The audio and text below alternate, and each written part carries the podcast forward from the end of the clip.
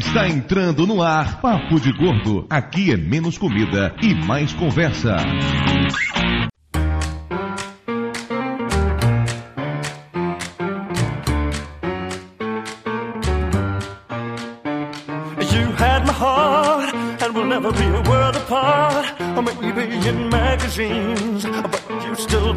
Star. Baby, cause in the dark you can't see shiny cars, and that's when you need me there. With you, I always share. Because when the sun shines, we shine together. Ouvintes de peso, univos! De São Paulo aqui é Dudu Salles e como diria o poeta, beleza não põe mesa, mas abre apetite. De Resende aqui é Mayra e eu não como maniçoba porque parece cocô de vaca. Mentira, não parece nada de cocô de vaca. Parece sim, mas é uma delícia. Cocô de vaca ou maniçoba? Dois, pelo visto. De Nova Iguaçu aqui é Lúcio. E também, segundo o poeta, as comidas feias que me perdoem, mas beleza é fundamental. Mas que porra de poeta é esse que vocês estão citando? Vinícius de Moraes, pô. Exatamente. Mas não falava isso. Vinícius de Moraes comia mulher, não comida. Acho que ele comia as duas coisas, ele era gordo. Nada, tipo, era cachaça. Era edema, não era gordura. Exatamente. Aqui de São Paulo é Flávio e falta de memória não é um dos cinco sentidos, né? Não. Não. Não, não, não é. Eu sinto muito, não é. De Amargosas aqui, Doutor Tapioca. E assim como o Lucas, meu estômago é cego. se eu refaço, se quiser eu refaço.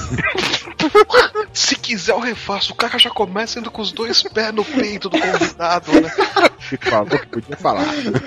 De Curitiba, aqui é Lucas Radaeli e eu quero entender que diabos é comer com os olhos.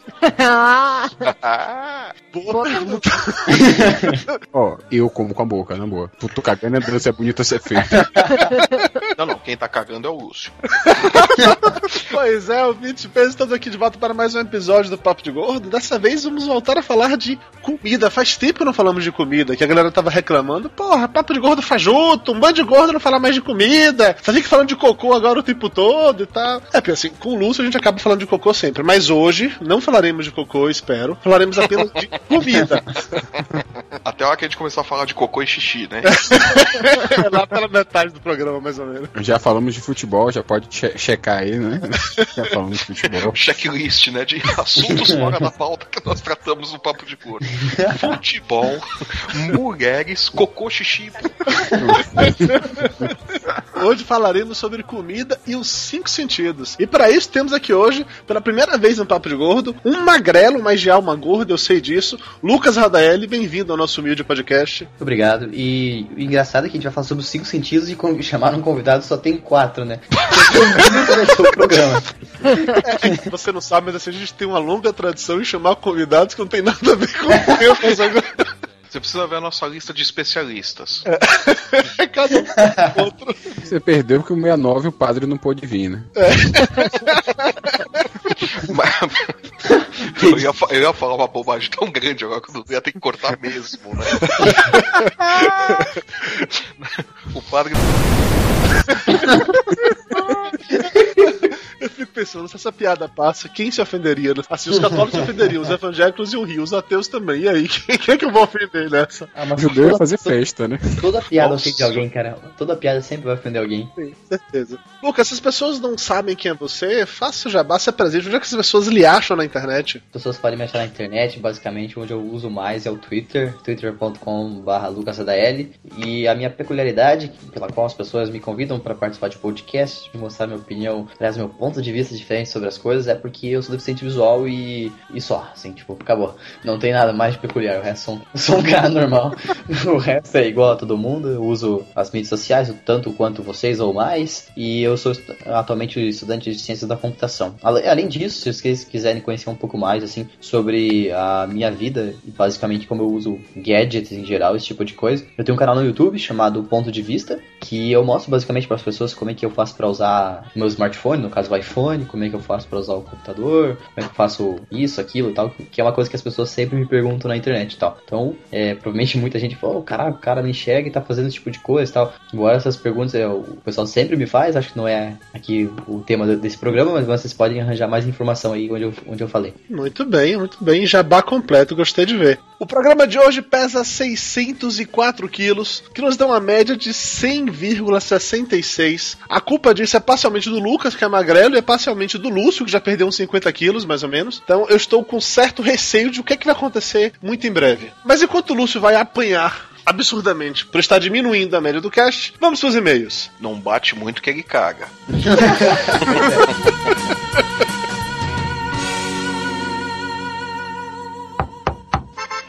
Seu Dudu, chegou a carta. E não é cobrança.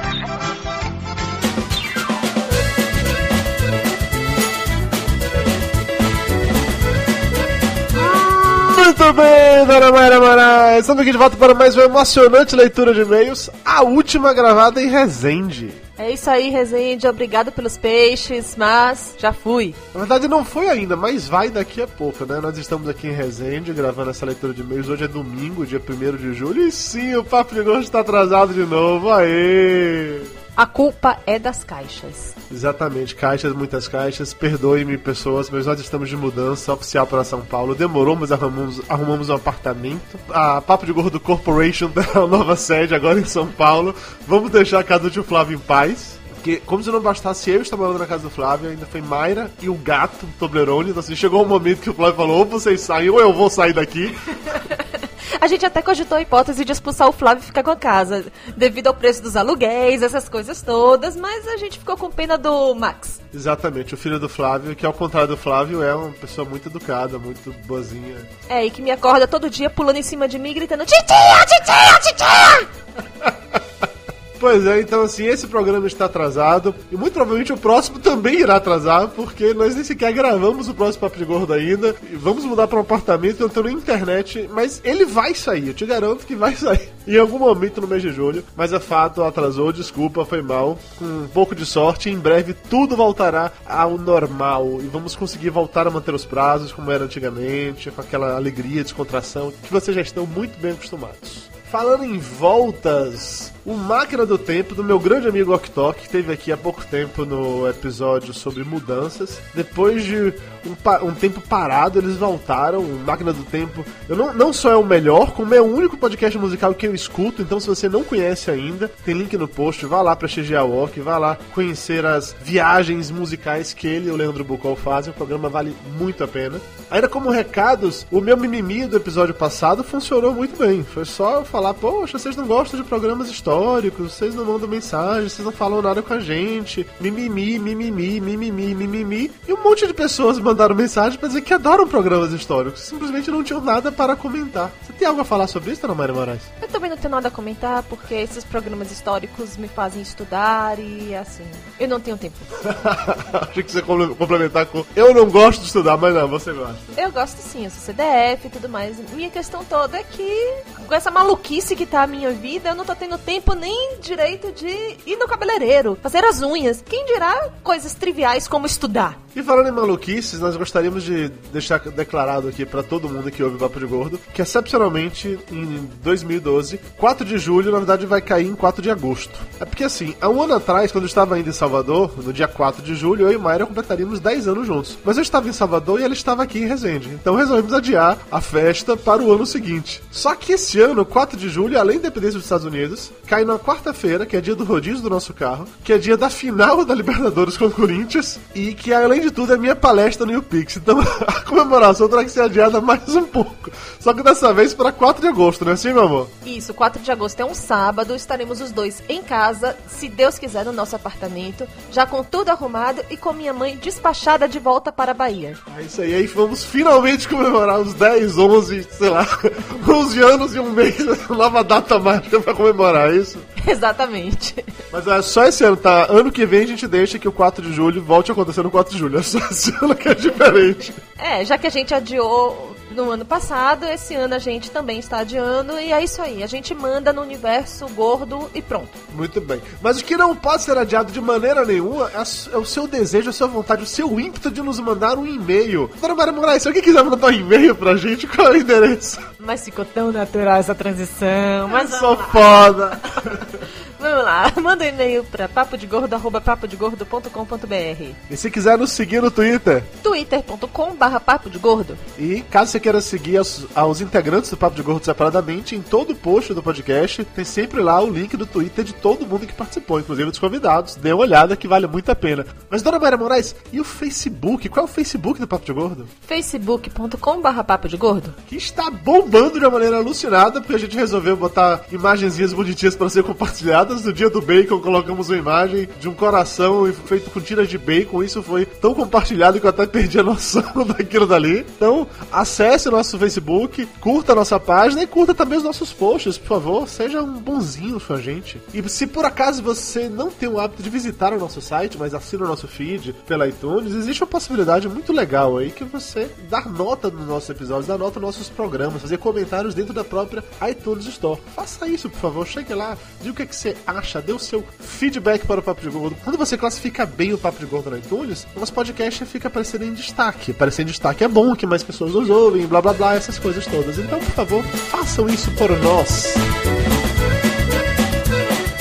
E se você não quiser ouvir o feedback do programa anterior, pule diretamente para 19 minutos e 7 segundos.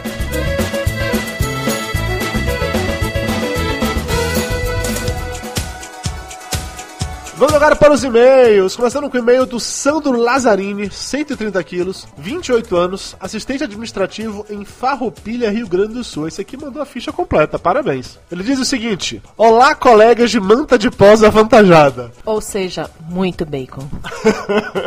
Gostei muito do último Papo de Gordo, pois trata de um tema com o qual temos que lidar aqui na região de maneira muito corriqueira. O frio por aqui costuma ser castigante mesmo. Para quem vem passear vindo das terras mais quentes, é tudo muito bonito, uma experiência maravilhosa. Porém, para quem vem de lugares mais quentes para viver nessa região, o clima acaba sendo uma das principais dificuldades para a adaptação. Assim como pessoas que viveram a vida toda em grandes altitudes possuem diferenças fisiológicas em comparação com pessoas que moram ao nível do mar, o mesmo parece acontecer com pessoas que nasceram e se criaram em regiões mais frias. Um bom exemplo é o meu caso. Sou natural de Farroupilha e sempre morei aqui. O frio para mim nunca foi um grande problema. Eu e minha esposa fizemos a redução de estômago com cerca de um ano de diferença, mas em uma época chegamos a pesos semelhantes. E nesse ponto a diferença apareceu. Pois enfrentando temperaturas de 10 a 15 graus aqui, enquanto eu saía para a rua com uma jaqueta e um moletom, ela estava usando duas calças, três blusas e um cachecol. E ainda reclamando que estava com frio. Em compensação, no verão, enquanto estou parecendo um leitão a pururuca, dando a minha alma para um ventilador, ela novamente está de bem com a vida.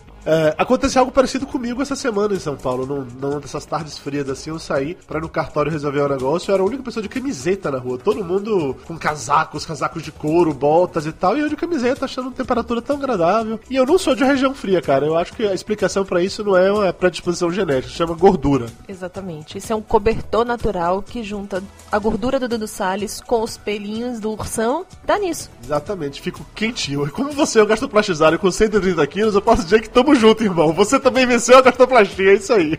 Um grande abraço de um grande fã de vocês. PS, se possível, mande um abraço para minha esposa Simone, que apesar de não possuir o costume de ouvir muitos podcasts, gosta bastante do Papo de Gordo. Então, Simone, um beijo no coração pra você. Dá um beijo pro Simone. Beijo, Simone. Agora o e-mail do Ed Waza, 27 anos, analista de sistemas, 1,78m e 110 quilos. Olá a todos! Oi, Tia Mayra! Bem-vinda a São Paulo! Êêêê! Escreva para comentar um fato curioso sobre o inverno, justamente contraditório ao que a Elba disse em sua frase de abertura. Quando vamos ao banheiro para outros fins e precisa sentar no vaso no inverno, é um caos. Eu compartilho da sua experiência. Um tio meu que mora em Boa Vista, Roraima, veio para São Paulo em um inverno e fez uma comparação ótima. E sempre que eu vou me aliviar no inverno, lembro dele. Você que mora em qualquer lugar do Brasil, pegue uma assadeira de bolo, coloque no freezer por 15 minutos. Agora baixe as calças e sente nele. Pronto! Esta é a sensação de sentar no vaso sanitário no inverno. É a mais pura realidade, é assim mesmo. é, é complicado, cara, é complicado. É, digamos que o meu Pedrinho fica tímido. Ele fica assustado com o frio. Quem não pegou a piada é aquela história do só se for na casa do Pedrinho. Ele continua falando o seguinte: Eu sofro frio no primeiro minuto pra cagar. Imagina então se eu tivesse que sentar pra mijar. meu filho. Mulheres sofrem até nisso. Mas a Elba disse que era legal isso. Elba é maluca. É verdade. Ele encerra mandando um abraço pra todo mundo. E-mail agora do Luiz Felipe, de São Paulo, com 22 anos, 1,80m, 81kg, estudante, faturista e blogueiro do penceforestpense.blogspot.com. Ele diz o seguinte: Morei minha vida inteira no interior de Minas e mudei para São Paulo com 18 anos. Passava um frio da porra lá em Minas. Então criei uma espécie de anticorpos para o frio. Anticorpos criados à base de muito pão de queijo, doce de leite quente. tá aí, Dudu Salles, eu acho que eu vou tentar desenvolver isso. Você tá ligado que você criou no foi anticorpos, uma camada de banho em volta do seu corpo.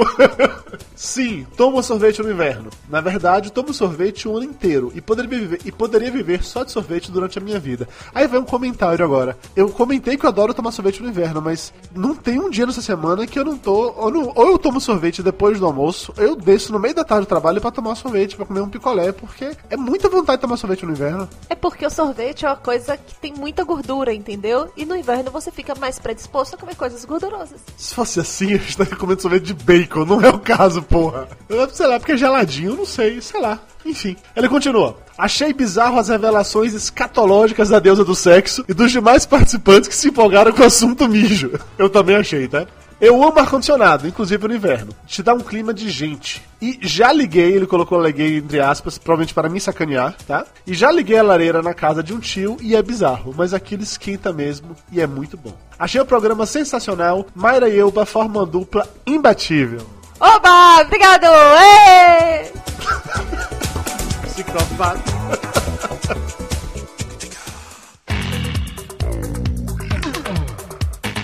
Vamos agora para os abraços, começando com um abraço pro Lan, que foi o primeiro a comentar no cast passado. Pro Claudinei Yogi, que quer experimentar o fundi de chocolate com churros que o Tilúcio comentou. Inclusive a galera tava reclamando lá no post que o Lúcio escreveu um texto inteiro sobre o fundi de chocolate com churros e não disse onde foi que ele comeu a porra do fundi de chocolate com churros, né? Ô Lúcio, responde a galera, porra. Abração pra Tainá Teles. Pro Red Baron. Pra Raquel Barbizan que pede que a gente não pare com os programas históricos. Não vamos parar, não se preocupe. Pro Duílio Melo, que morou no Piauí até os 21 anos e só foi ver o chuveiro elétrico quando saiu de lá. Olha, pelo que me dizem, o Piauí, tipo assim, é sucursal do inferno quando se trata de calor. É o estado mais quente do país. Então, realmente, você não tinha dizendo nenhum de chuveiro elétrico, cara. Faz sentido.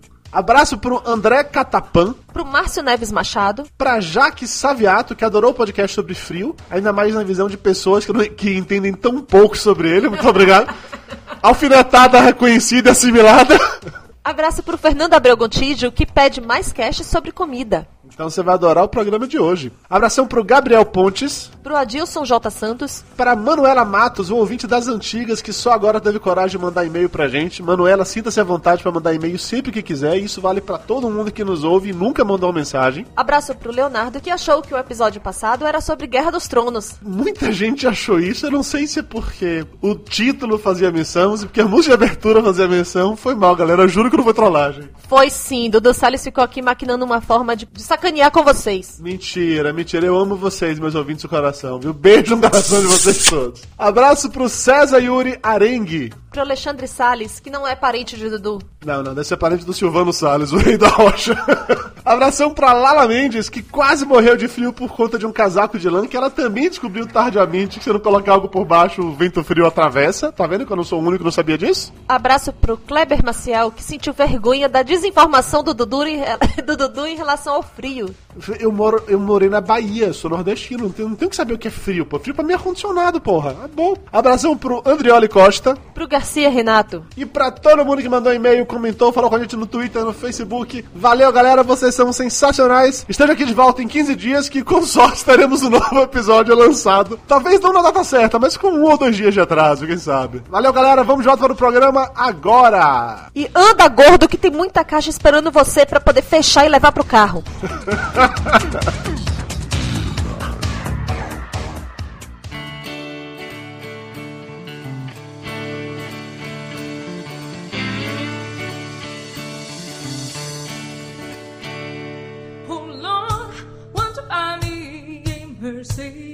ven.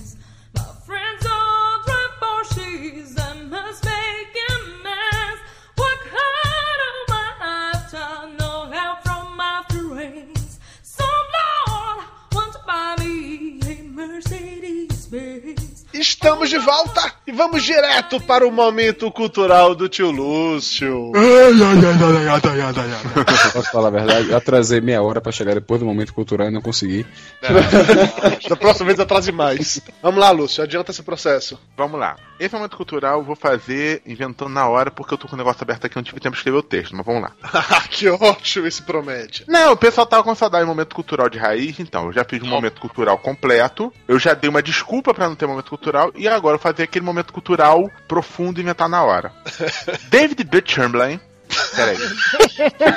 Em. Hum, hum, hum, que? David Blaine, quando flutuou em Times Square. Não, não. Ah.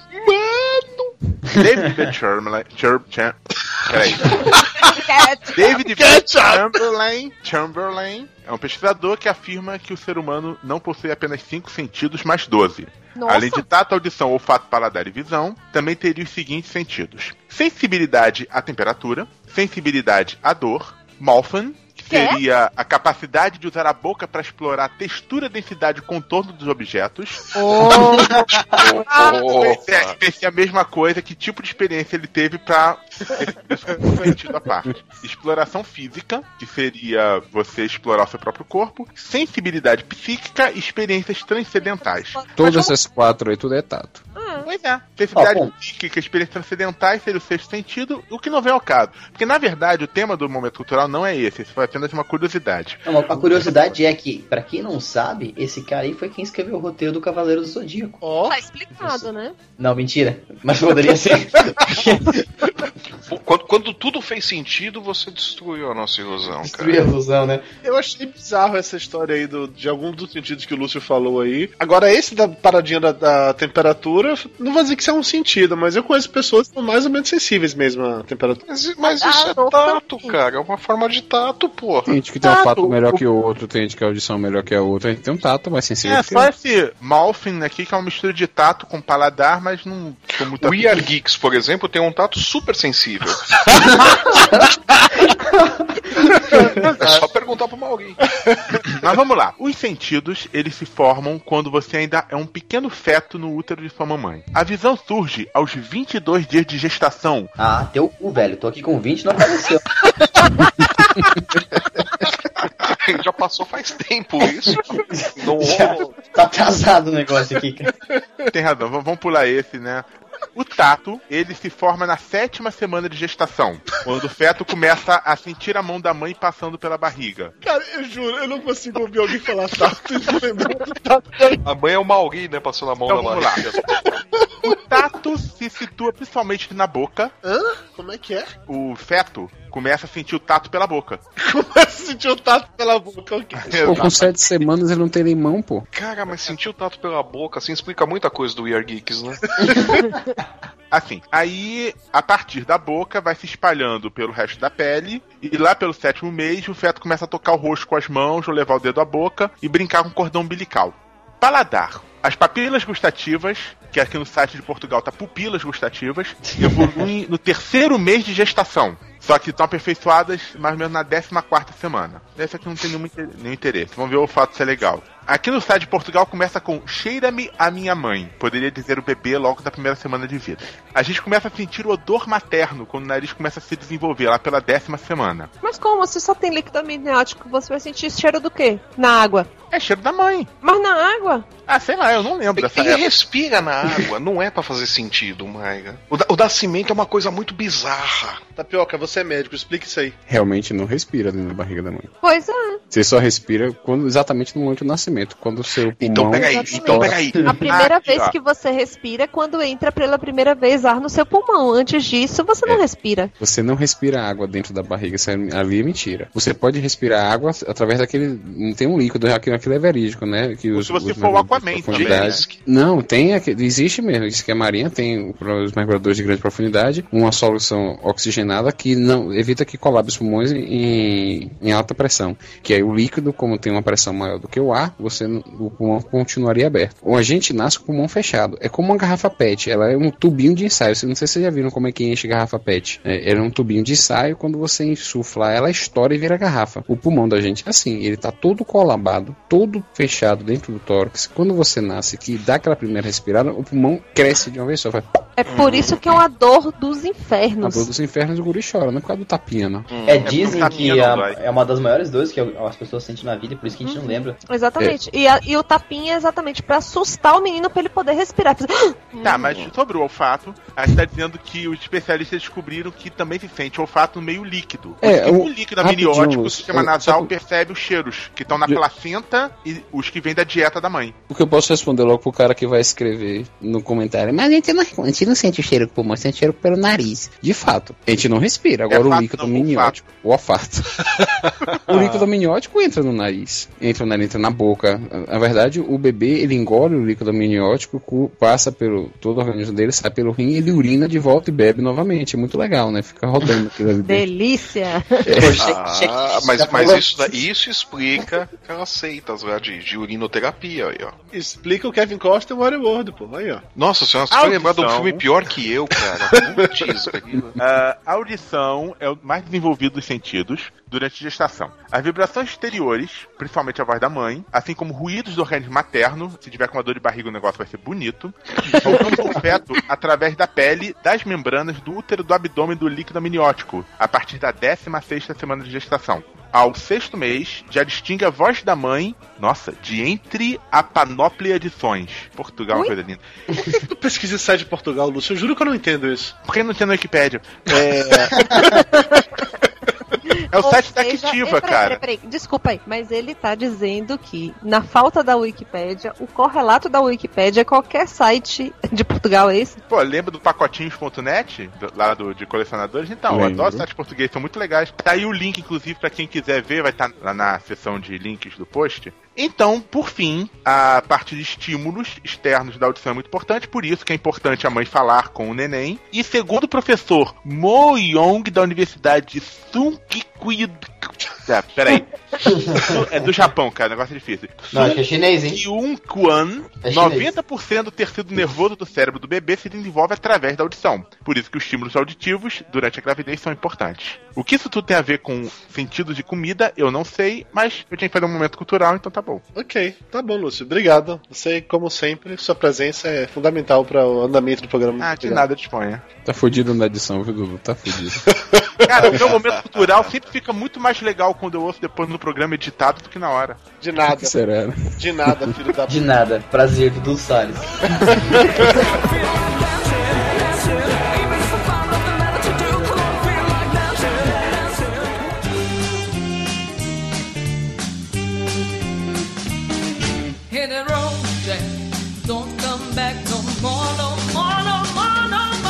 Pessoas. Existe uma teoria de que a fome é o principal tempero, o verdadeiro tempero dos alimentos. Você com fome, você come qualquer coisa. Eu jamais vou discordar disso, porque, convenhamos, eu já comi coisas bem nojentas na minha vida com fome. Ou às vezes apenas pra fazer o vídeo do Papo de Gordo, tipo aquele churrasquinho grego do ano passado. Mas o ponto é, não dá pra negar que os nossos sentidos influenciam nisso também. Eu sou muito ligado nisso com cheiro. Eu acho que uma comida quando cheira bem, mas não interessa nada mais, mas o cheiro dela é um negócio que, puta que pariu, você fica louco. Tinha um restaurante perto da casa que eu morava antigamente, quando chegava 11h30, meio-dia, eles começavam a, a refogar alho. Só aquele cheiro de alho frito já me deixava com vontade de comer. Ah, mas cheiro de, de refoga, de, de alho e cebola é de enlouquecer qualquer um, né, pô? Mas não tem cheirinho melhor que cheirinho de pão quente, que acabou de sair do forno. Cara, pra mim o cheiro top é o cheiro de frango frito. Perto da minha casa, onde eu morava, a antiga casa, que agora eu me mudei, tinha um lugar que era La Casa de Frango, uma coisa assim. Eu passava lá, tinha um cheiro de um frango frito. Eu falava assim, eu não sei o que esses caras colocam nesse frango, mas é o melhor cheiro de frango frito que eu já cheirei. cheiro de frango frito é legal mesmo. Na época que eu, que eu fiz a redução de estômago, que eu não podia comer durante um certo tempo, eu sonhava com cheiro de frango assado, mas sonhava mesmo. Eu sentia cheiro de frango assado a uma distância absurda, eu conseguia sentir aquele cheiro e ficava louco, a boca chega e cheia d'água com isso. Eu tenho Televisão de cachorro, televisão de cachorro tem um cheiro maravilhoso, velho. Quer ver outra coisa que cheira quarteirões? Churrasquinho de gato. Aqueles de porta É. de estádio, de. Toblerone acabou de dar um miado triste agora, né? né, né, Enfim, vocês sabem do que eu tô falando. Uhum. Toblerone, ouça o seguinte: se a Mari de repente ficar com fome e não tiver o que comer, foge. A gente tem aqui no, no podcast um, um médico, então ele pode confirmar ou dizer se eu tô falando besteira, mas eu li uma vez que os cheiros eles provocam tantas é, sensações assim, porque o nosso nariz ele é capaz de reconhecer mais de 40 mil cheiros diferentes. Uma variedade enorme de cheiros que a gente consegue é, sentir e, e perceber, né? A gente tem uma, uma área do cérebro muito grande responsável pela identificação dos cheiros, que é uma coisa que vem é, do nosso processo evolutivo já. Então, sempre que você sente um cheiro, não só de comida, mas de muitas outras coisas, é muito fácil você sentir um cheiro e, e associar ele a muitas memórias. Então, por exemplo, no caso da comida é óbvio, né? A gente sente cheiro de comida boa e você já sente é, a vontade de comer aquela comida. Você sente o cheiro de, sei lá, verme, de alguma coisa podre, você já associa aquele cheiro à morte. Por isso que a gente sente asco, nojo. E isso foi uma coisa importante no processo evolutivo para você saber o que, que era saudável comer e o que, que não era. O que não era saudável é o que a gente acha cheiro ruim. O que é saudável, saudável no caso, que a gente gostava e continuava vivo, não que necessariamente faça bem pra saúde. Entendeu, Lúcio? Mas diante disso, temos que conver o seguinte: os franceses seguiram uma linha evolutiva diferente, porque lá, quanto mais fedido, melhor é a comida, principalmente queijo. Camembert, gente, aquilo fede demais. Aí o, o Gorgonzola, pô. Quando eu fui a Paris, eu tava Ai, na que calçada. nojo, fui a Paris. Ah, você foi a Paris, Ai, sua que nojo. Foi. Foi parecida de Goiânia. Eu tava na frente de uma, de uma loja de queijo, atravessando a rua, ainda vi um fedor. É uma coisa assustadora, só que, só que era fantástico. Por que, que a gente come esses queijos, né? Porque eles são gostosos. Mas, mas, o gosto é maravilhoso, né? mas como é que o cara, o primeiro cara teve uma ideia, tipo, nossa, esse negócio aqui fede muito, né? Mas eu vou dar uma provada. Fome. É a fome. Não, exa- o, o que o Dudu falou logo no começo, né? A fome é o melhor tempero, né? Você tá desesperado de fome. A única coisa que tem é aquele queijo todo verde ali. Porra, vou ter que comer essa merda aqui. O cara come e fala: Caraca, velho, me dá um damasco pra eu misturar com isso aqui. Não, mas é sério, se você for pensar nisso, Não. ninguém jamais comeria ostra. Quem o primeiro cara que comeu ostra, o cara tava desesperado. Ou é ostra ou morre. Frutos do mar e peixe a mal. invenção da maionese foi assim, né? Foi? Cozinha- É, foi no, no- nessas cruzadas malucas que os caras faziam na Europa lá de, de sair tomando o reino um do outro, né? Ah, não, agora a Inglaterra é da França. Não, agora a França é da Inglaterra. Aprendendo história com o Flávio Soares. É, mas não era isso que eles viviam fazendo lá naquela putaria que eles faziam Não lá. tinha o que fazer, né? Eles não tinham porra nenhuma pra fazer. Eles, ah, vamos ficar invadindo um reino do outro. Não pronto. tinha seriado pra assistir, Game, tinha- não tinha Game of. Thrones. Ah, eles não tinham nada pra fazer tal. Portugal ficava ali, ei, pick me, pick me, pick me. Mas ninguém dava bola pra Portugal, né? Mas teve, numa dessas daí de, de ida de guerra e tal, tava em campanha o, o rei da França, o rei queria comer alguma coisa e o, e o cozinheiro só tinha óleo e ovos. E começou a bater aquilo lá, e falou, puta, vai ter que virar alguma merda isso aqui. Inventou a maionese. Claro que ele ficou rezando enquanto batia, né? Exatamente, né? Que ou virava alguma coisa eu ia morrer, né? Margarina também foi assim, né? Porque não tinha mais vaca durante a guerra, mataram os rebanhos pra enfraquecer os franceses, né? Que os franceses não vivem sem manteiga. Sim. Aí tiv- tiveram que inventar um jeito de fazer uma manteiga e fizeram com óleo vegetal, que era margarina, no desespero. Além dos, além dos queijos franceses, que a gente diz que tem um cheiro horrível, né? Frutos do mar e peixe também, na minha opinião, tem um cheiro assim horrível. Assim, eu, peixe até não gosto tanto, mas frutos do mar é uma coisa que eu gosto, mas o cheiro, o cheiro é uma merda. Camarão todo mundo gosta, mas alguém já sentiu o cheiro de camarão sendo tratado, descascado? Não, é, é horrível, é horrível. É, é engraçado esse negócio de cheiro, que tem aquele programa que passa na TV, o Comidas Bizarras, Bizarre Foods, com o Andrew Zimmer, pa- passa na TV a cabo, e mais de uma vez, ele sai comendo só merda por aí, né? Ele vai pros países só pra comer bosta, né? Insetos e coisas nojentas, carne podre e tal. Ele faz que num país escandinavo, naquela região, os caras tinham um enlatado de peixe, que o, o negócio tava bom quando a lata estufava, de tão podre. quando a lata estufava, ele tava bom pra servir, né? Porra, aí sim. Exato. Não, os caras abriram aquela merda lá na, pra ele e tal. Quando abriu, veio aquele cheiro e ele descreveu, ele falou, dá vontade de vomitar, o cheiro é insuportável. Então os caras serviram pra ele, aí ele provou, deu uma mordida, deu outra mordida e falou, é impressionante, o meu nariz diz, não coma isso, não coma isso, mas meu paladar diz, isso é bom. ele ficava descrevendo fala que o cheiro era muito repugnante, mas o gosto era muito bom. Então é engraçado como existe esse conflito também, né? Quer dizer, a gente, como o Lucas falou, né? A gente usa os cheiros pra, na evolução pra saber o que era bom e o que não era, mas por outro lado, às vezes você tá sentindo o cheiro de algo que tá dizendo não é bom, mas acaba sendo, né? O, paladar em si ele tem uma conexão muito grande com o cheiro. Porque, por exemplo, quando você, eu, pelo menos, quando eu cheiro uma comida, pelo cheiro, mais ou menos consigo ter uma ideia de qual será o gosto dela. Uhum. Então, quando eu como, o gosto parece muito. Então, essas comidas que a gente tá falando aí que tem um cheiro horrível, ela muda totalmente a maneira de pensar, porque o gosto não é parecido com o cheiro. Se, porque se fosse, a gente estaria vomitando, né? Mas não é parecido. o gosto é, é bem diferente. Porque normalmente a gente associa o cheiro da comida igual ao gosto, sabe? Essas especiarias todas que a gente tem, tipo noz moscada, tipo canela, eu acho que elas atuam muito mais no cheiro do que no gosto em si, né? Principalmente canela. Não, alteram bem o gosto. Nossa sei. senhora, canela, nossa senhora. Sim, mas é porque você acaba sentindo o cheiro por dentro da boca. Não, não, você sente o gosto, você é. sente o gosto na língua. Você Mas, cara, pe- pega por língua, exemplo, aquelas rosquinhas que tá cheia de açúcar ao redor com, com canela. Você sente o cheiro da canela, mas na hora que você morde, o açúcar predomina muito mais. A canela é muito pouco. Não, mas, mas de- depende do preparo. É, é, eu eu tô, vou usar o exemplo da noz moscada. Uma vez eu fiz um purê de batata, eu costumo colocar noz moscada no final do preparo. Eu errei a dose, eu ralei muita noz moscada, mais do que o, que o necessário. O gosto predominou sobre o sabor do purê. O gosto da noz moscada, ele fica impregnado na língua mesmo. Eu senti o gosto na língua. Aquele molho de cachorro quente que eu fiz tinha canela em pó. Você sentia um gosto de canela no final. Ah, mas eu sinto muito mais no, no céu da boca do que na, na língua em si. Tudo bem, mas é, é o sabor. É que a gente é, convencionou-se a dizer que o sabor tá todo na língua. Mas não. A boca toda é, percebe o sabor, o gosto da comida. Mas ó, existe uma relação muito clara entre olfato e paladar, porque todo mundo já passou pela experiência de estar gripado com o nariz entupido e a comida fica sem gosto nenhum. Com certeza. Sim, sim. Por quê? Assim, qual a lógica disso? Por que isso? Doutor Tapioca, qual a lógica disso? Tudo a ver, porque é mais ou menos o sentido do, do paladar é muito parecido com o sentido do olfato, como são papilas gustativas que captam moléculas de sabor que vão ser interpretadas no cérebro como sabor. Do nariz são partícu- partículas de odor que são captadas pelas células ciliares do, do sistema respiratório que vão ser traduzidas como odor no cérebro. Então é, é muito parecido. E como o próprio Lucas falou, o olfato ele está relacionado com muitas coisas dentro do cérebro, inclusive emoção, inclusive sabor. Então você, você quando sente o cheiro e, e o sabor junto da comida, você tem um- uma visão mais completa do verdadeiro paladar, do verdadeiro sabor daquele alimento. Quando você junta os dois. Se você só cheira ou só sente o sabor, só bota na boca, você não vai ter uma completa sensação de qual é o gosto realmente daquela comida. A não ser que já esteja ligado alguma coisa emotiva, né? Tipo, você sempre tinha um determinado doce que sua avó fazia quando você era criança. Anos depois você vai sentir aquele cheirinho específico, mesmo que seja o Zé da esquina sem camisa peludo fazendo, você vai lembrar da sua avó na hora. Você vai inclusive chamar ele de vó, né? Vovó!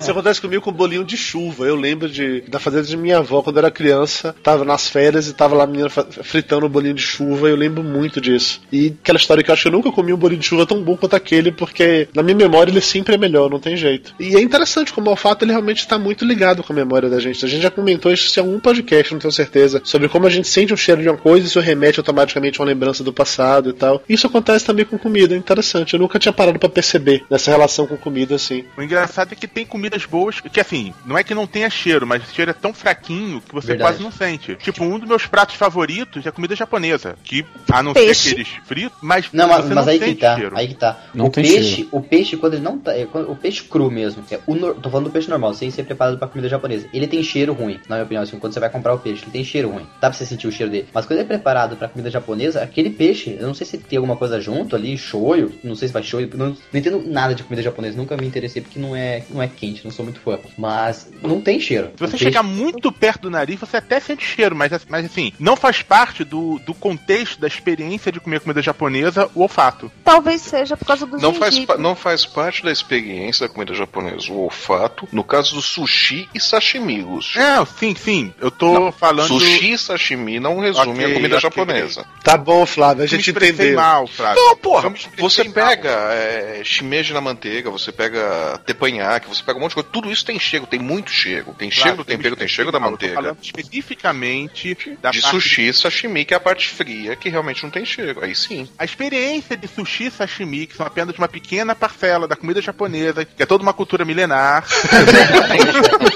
Mas voltando à história de che- comida que tem cheiro ruim que a gente come, sinceramente, a pessoa que sente o cheiro de uma buchada, de um meninico ou de coisas desse tipo e acha bom e come, tem vontade de comer, realmente tem problemas. Eu não posso Ah, falar.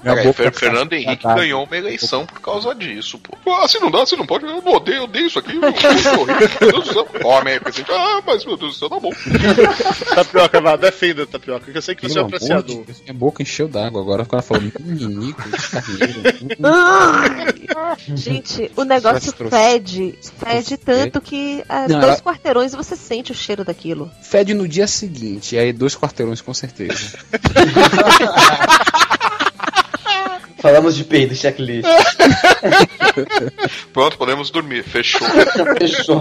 Cara, é bom Não, falando sério. Eu comia, foi a casa de um amigo meu, ele matou um carneiro. E chamou 200 pessoas pra casa dele, né? Rapaz, se não, carneiro é um boi. Aí o carneiro era grande, realmente, todo mundo comendo, tá lá, com o carneiro assado, pernil, botou um pernil, botou outro pernil, não sei o que, todo mundo comer carneiro, comer carneiro, comer carneiro, todo mundo cheio do carneiro assado. Aí veio o meninico do próprio carneiro. Falei, não, é uma, uma afronta, né? Um, eu deixar de comer esse meninico, eu não vou fazer é, essa desfeita com meu amigo, não, vou ter que comer. Comi um pratão, velho, tinha pirão. Oh, meu Deus do céu, o cara que inventou pirão venceu pro cara da roda. Sou mais ele do que o cara da roda. Cara, uma pimentinha, um pirão e aquele meninico. No outro dia eu tava de plantão. Esse do é, banheiro, né? eu, eu liguei pra Rubiane, Rubi, traz o neve. Tapioca, explica pro pessoal do Sudeste que não sabe o que é meninico de carneiro. Pega tudo que não presta do carneiro, ou seja, as vísceras, corta em, em ou cubinhos, ou então a gente corta em tirinhas. Aí você pega o fígado, acho que tem pulmão, se eu não me engano, tudo que tu ia jogar fora, que ia dar pro cachorro. Você pega, corta em tirinhas. Aí você pega um pedaço do intestino do, do, do carneiro, vira ao contrário, corta, faz tipo um pedaço de pano, só que é do, da parede do intestino. Você corta, faz aquele pedaço quadrado, retangular, né, na verdade. Você coloca aquelas tirinhas no meio, enrola como uma panqueca, amarra com um pedacinho ou de Aí linha. você acende um, cach... um charuto, a- né, faz na encruzilhada isso, começa a dançar. Coisa feia. E quando tá cozinhando, que só aquele fedor, é uma delícia. Eu, isso parece muito é, umas comidas que a gente tem aqui no, no sul. Eu não sei pro pessoal mais pra cima aí do país. Se vocês têm costume de comer, por exemplo, salame ou morcilha. Eu comi morcilha quando eu tive em Caxias há alguns anos atrás eu achei legal pra caralho. Ó, domingo eu fui num restaurante espanhol com com meu pai e a gente, embora o salame acho que é mais italiano, eu, eu acho que eu posso dizer que a morcilha é mais é, dos espanhóis, assim. Embora eu pensasse que era dos italianos também. Sei lá, alguém vai tá escutando esse cast vai saber corrigir o certinho, tipo, quem que é quem. Mas a morcilha parece tipo uma salsicha grande, assim, tipo, e foi preparada com tudo que é tipo de, de resto também, assim. Morcilha é quase praticamente sangue, pô. Mas é muito bom, cara. É Muito gostoso, bom, é É, gostoso. muito bom. Eu, a, a casca de volta é sangue, né? Volta é sangue no meio é Quase um chouriço. É, cara. Não, mas é gostoso. É que É assim, se muito você ficar bom. sabendo o que é, você fica com nojinho. Porque aí entra o, o seu sétimo sentido, que é a razão, dizendo não como isso. Mas o cheiro é gostoso. Eu e Dudu temos um amigo que é de descendência espanhola, né? Fred, não sei se sabe disso, Dudu. Frederico Gonçalves. Gonçalves. E a família dele tem a tradição de todo. Quando sempre se encontram, eles fazem esse chouriço, né? Eu não sei se é a mesma morcilha, mas eu lembro que lembra, leva sangue de boi e tudo que não presta do boi. Acho Ah, até então eu raspa um acho, eu acho que é casco. morcilha, assim. Tudo que não presta, né? O chifre, o casco, aquele anel que vai no nariz, né? Na verdade, não existe mais, na, mais nada que não presta. do boi. toureiro que ficou agarrado no Pedaço do chifre. toureiro. Não, quando me disseram que vendiam o cílio do boi pra fazer pincel, eu achei um absurdo e falou, mas o que é isso? O pior é quando vende o cálculo biliar do boi que custa mais caro do que ouro. Não sei se vocês sabiam disso. Pedra da vesícula, pedra da vesícula. Pra fazer o quê? Eles Joia? colocam pra, fa- pra fazer pérola, eles colocam nas ostras pra fazer. Diz que a pérola mais perfeita é quando você bota o cálculo biliar, um, um farelinho de cálculo biliar, em vez de areia, dentro da pérola. Porque a pérola se forma assim, né? Um grão de areia que tá dentro da ostra e. Cara, parabéns, uma parabéns pra esses caras, porque eles são muito criativos. Sério, eu nunca, eu nunca teria pensado nisso. Tipo, ah, vou pegar esse boi aqui, pegar essa pedrinha aqui do, do rim dele, do coitado, que né, já se fudeu, morreu. Da vesícula, da vesícula. Não é nem do rim. Não, talvez pedra. Não, você tá por fora. Quando o cara às vezes manda matar o boi antes de ter os abatedores, né? o- bois. Os bois você pagava um cara pra matar. Dudu deve saber disso, que antigamente aqui em Margosa era assim. Você pagava um cara, o cara ia com uma, dava uma machadada na cabeça do boi, matava o boi na beira do rio, uma coisa linda, sangue pra tudo quanto é lado, contaminava tudo, uma coisa perfeita. Uma coisa que não traumatiza crianças, né? É, Eu cresci vendo, vendo mata-vaca lá na fazenda de meu pai, eu sou pessoa totalmente normal hoje em dia. É, você só acorda de vez em quando gritando de noite, mas não, não mata o boi. Gritando de noite, né? Mimosa! E geralmente se botava uma pessoa de confiança pra fiscalizar a morte do boi, pro cara não levar a vesícula. Porque se tivesse cálculo, você ia vender e valia 10 bois daquilo ou mais. Só a pedrinha. Agora, aí, aí vem a pergunta, né? Mas quem foi o primeiro louco É, então- que colocou o negócio lá dentro da. Eu sou, eu sou muito curioso com essas coisas. Tipo, quem que foi, tipo, o primeiro idiota, o primeiro. Tipo, as coisas podem ter o primeiro idiota, o primeiro gênio, sabe? Tipo, a Primeiro coisa- bêbado, né? O cara tava verdade. bêbado, falou, ah, eu vou botar Essa merda aqui na onça.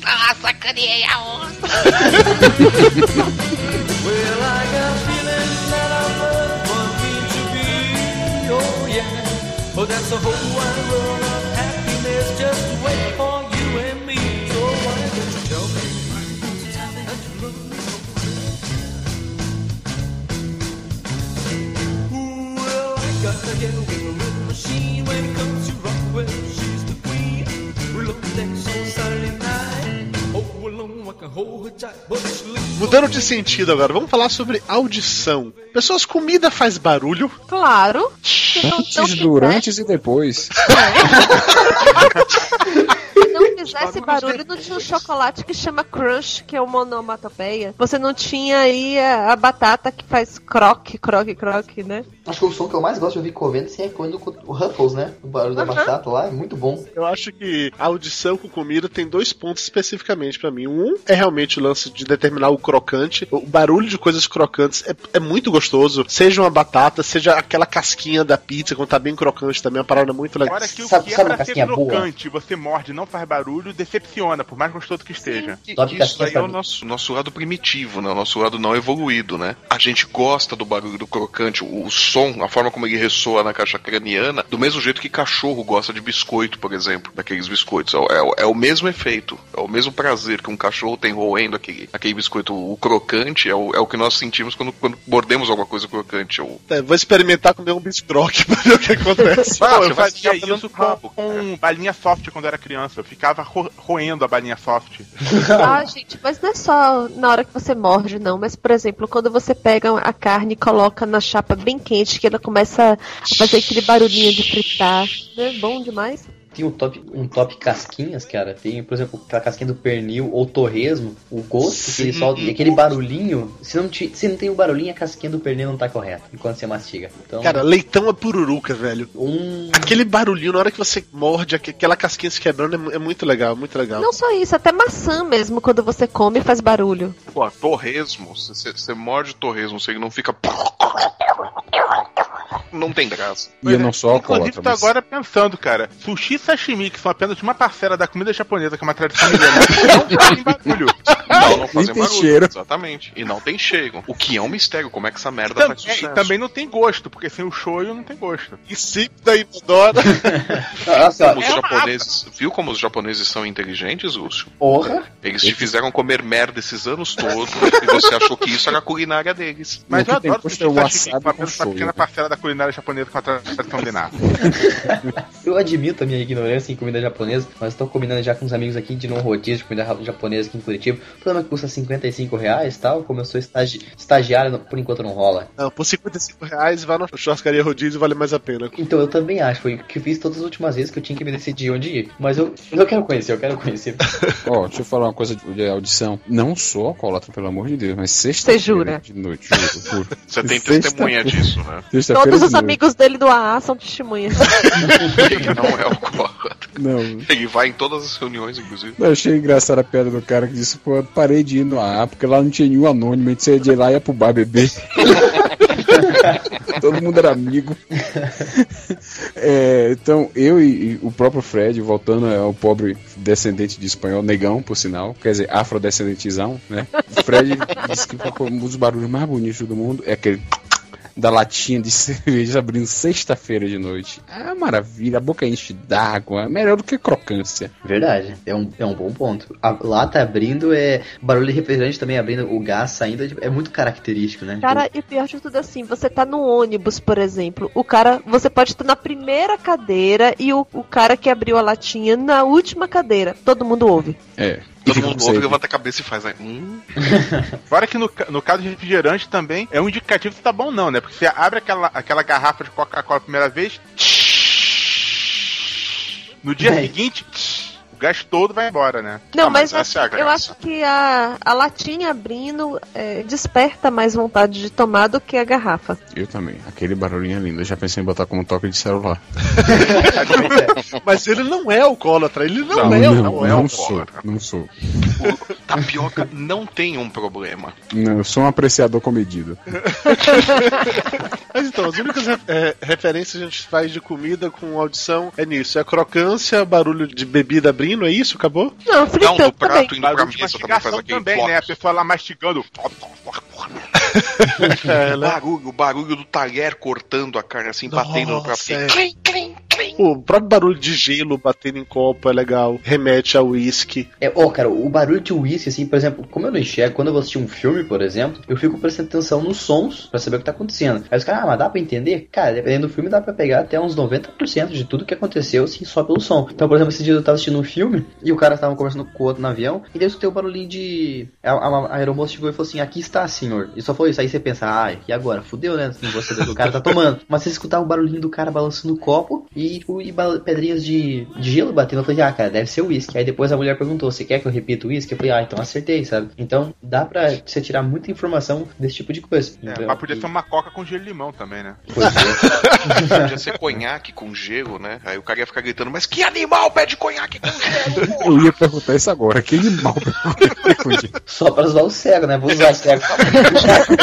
ah, quebrei a perna do cego, se fudeu. Ah, ele, achou, ele, achou, ele achou que era eu uísque. achou que era uísque. ah. Aí, ainda fazendo a relação de audição com comida, vai a panela de pressão com aquele barulho assustador que eu sempre acho que ela vai explodir e que eu morro de medo dessa porra. E muitas vezes explode. Sim. A do hospital de Amargosa uma vez explodiu. E não a panela de pressão, uma panela de pressão industrial. Aquela grande Ui! e que destrói o fogão, né? Destruiu, destruiu a, a luminária, quem dirá fogão.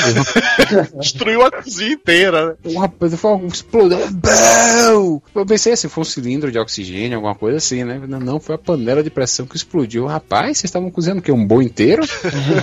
Imagina o que, que aconteceria se tivesse sido o cilindro de oxigênio. Puta, tinha feijão até na Catiara, velho. Que é três bairros depois. Ah, tá porque catear era gíria pra alguma parte do corpo. Eu ia perguntar também, cara. Quando é o médico falando, né? É, onde É. foi parar esse feijão, porra? Eu só ia falar que tava com uma dor na catiara, mas eu, eu espero pra ter a consulta depois. Até o, barulho, até o barulhinho do fogo surgindo no forno, aquele. Antes de vir o- o fogo é legal, cara. Ou então. Que dá antes de ligar. Seu fogão acendendo, é isso?